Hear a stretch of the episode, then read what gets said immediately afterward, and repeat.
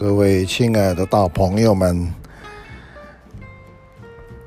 又到了听故事的时候了。今儿个来谈谈端午节吧。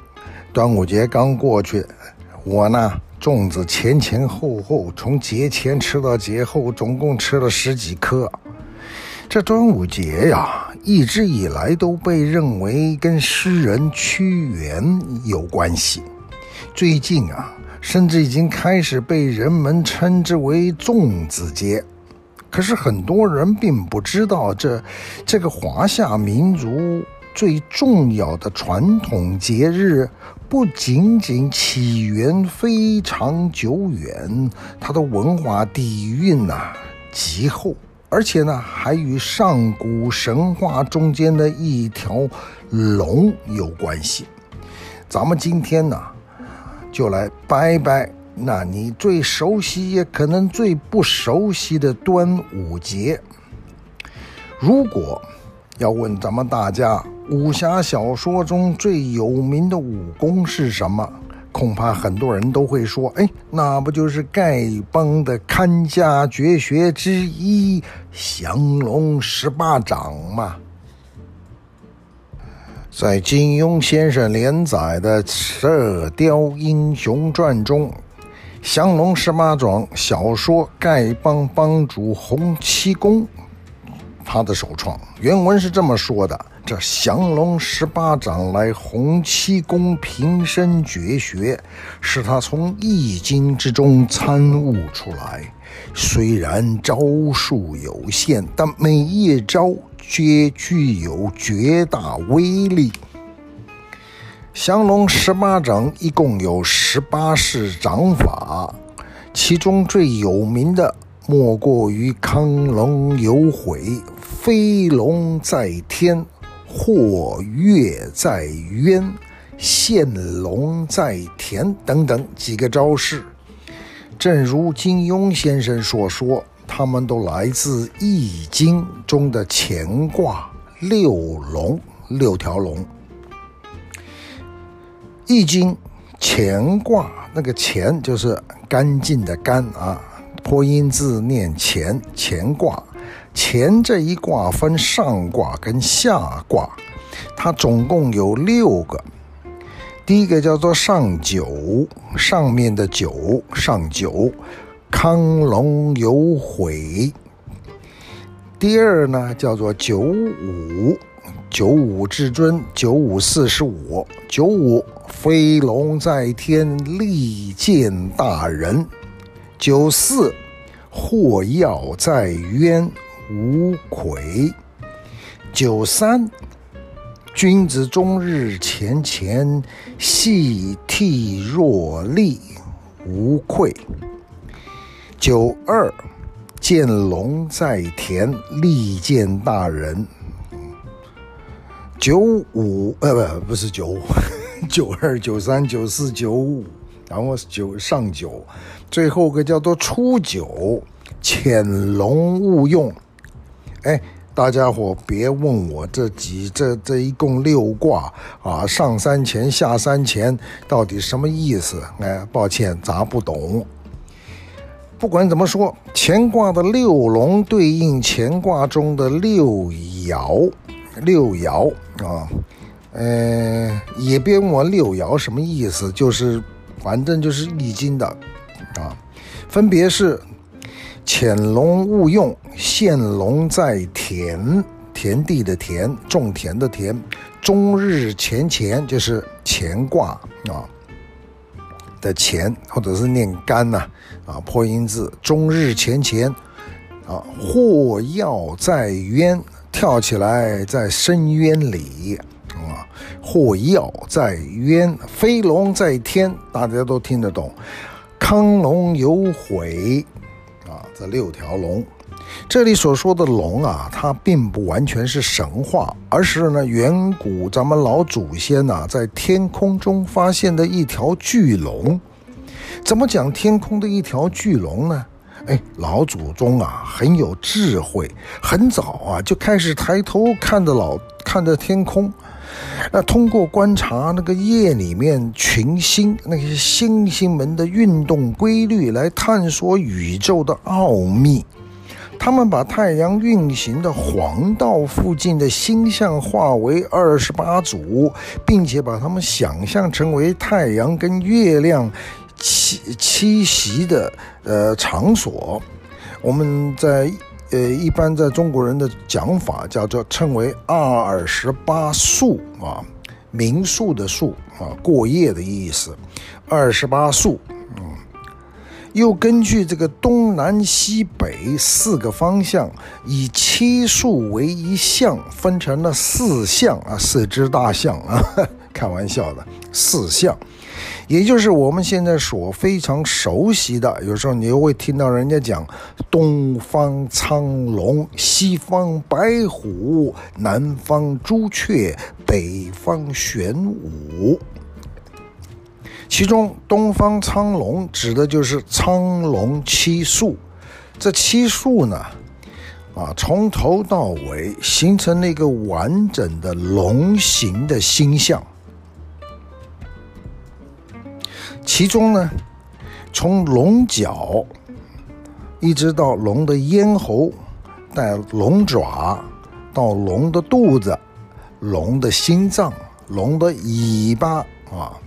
这一条巨大的苍龙，随着时间的推移，四季的变化，在夜晚的天空中啊，它会从东边到西边游历一圈。刚刚讲乾卦的上九卦，第一卦是叫做初九，所说的潜龙勿用，就是苍龙七宿七宿。尚在地平线以下沉浮未出现的时候，而九二见龙在田，就是黄昏时候，苍龙七宿的刚刚出现在东边啊，那那个星星辰正好出现在东边。终日前前呢，指的是苍龙七宿从东方缓缓的升起，然后或跃在渊。是苍龙七宿一跃出了地平线，尽现在东南方的银河附近。飞龙在天说的就是苍龙啊，完全现身了，横躺在南方的中间的天空上。亢龙有悔，就是苍龙开始了向西边缓缓的落下。我们的老祖宗就是依靠观测。这一条苍龙在天空中的位置，来判断季节时间的变化，来指导农作物的耕种。苍龙游历的过程，体现了从无到有、盛极而衰的朴素真理，所以后来又被移植到了《易经》的卜辞之中。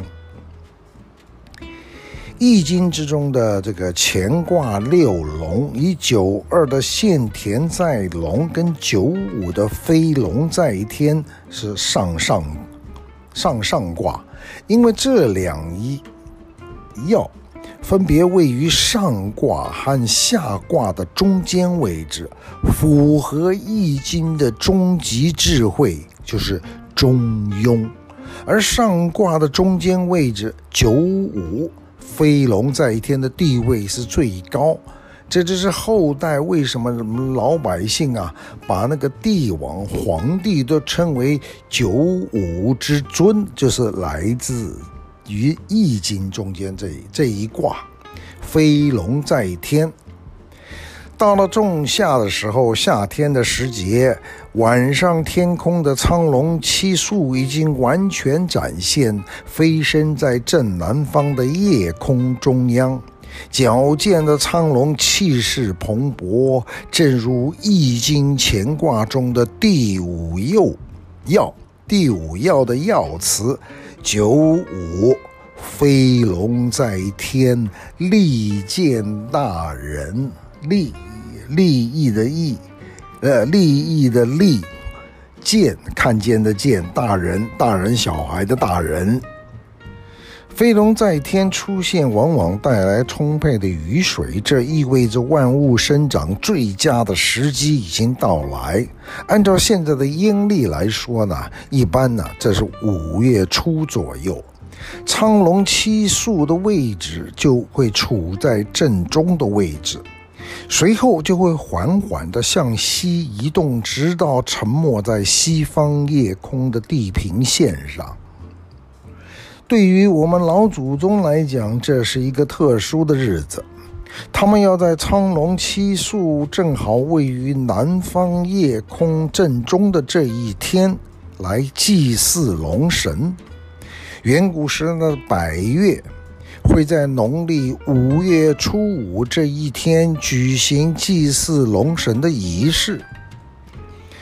西汉淮南子的书里面说：“胡人便于马，越人便于周。”啊，越就是百越的那个地方的人称之为越，就是我们岭南地区。越人便于周，周啊，对于古时候百越那边的人来讲，不仅仅是个交通工具，而且是赖以生存的重要生产资源。在祭祀的仪式中呢，人们会驾着被装扮成龙形状的舟船来比赛，并且击鼓喊口号来以此愉悦龙神。仪式期间还会将竹筒或树叶包裹的食物扔到水里面去，作为供奉龙神的祭品。希望在飞龙升在天空中的苍龙啊，带给他们风调雨顺。古时候百越人在五月初五祭祀龙神的日子，就是端午节最早的起源。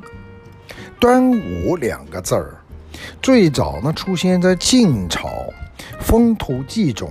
以前呢，被称为端午，但是其实端午这个名称其实并不准确，它准确的说法应该叫做重午，重重复的重，或者是轻重的重，午呢就是中午的午啊，但是这里念重不念重，所以叫做重午节。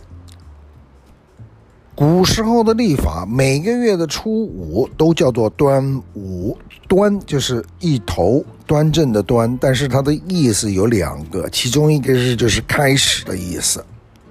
端嘛，开始嘛，那个一头就是一端，左端右端啊，哪一端啊，哪一头？所以仲夏端午其实是端就是开始的意思，端就是初初啊开。初五就是端午，端午的午，一二三四五的五，跟这个中午啊的午，哎，念发音相同，所以又把它变成了字呢，变成了端午，中午的午，而不是一个二三四五的五。按照地支顺序推算，五月正好称之为午月，就是中午的午，所以。午是阳辰，太阳的阳，阳辰。端午又叫做端阳。五月初五这一天，月跟日都叫做午，所以叫重午。重复两个午叫重午，因此端午节应该叫仲夏端午，或者叫重午更准确一点。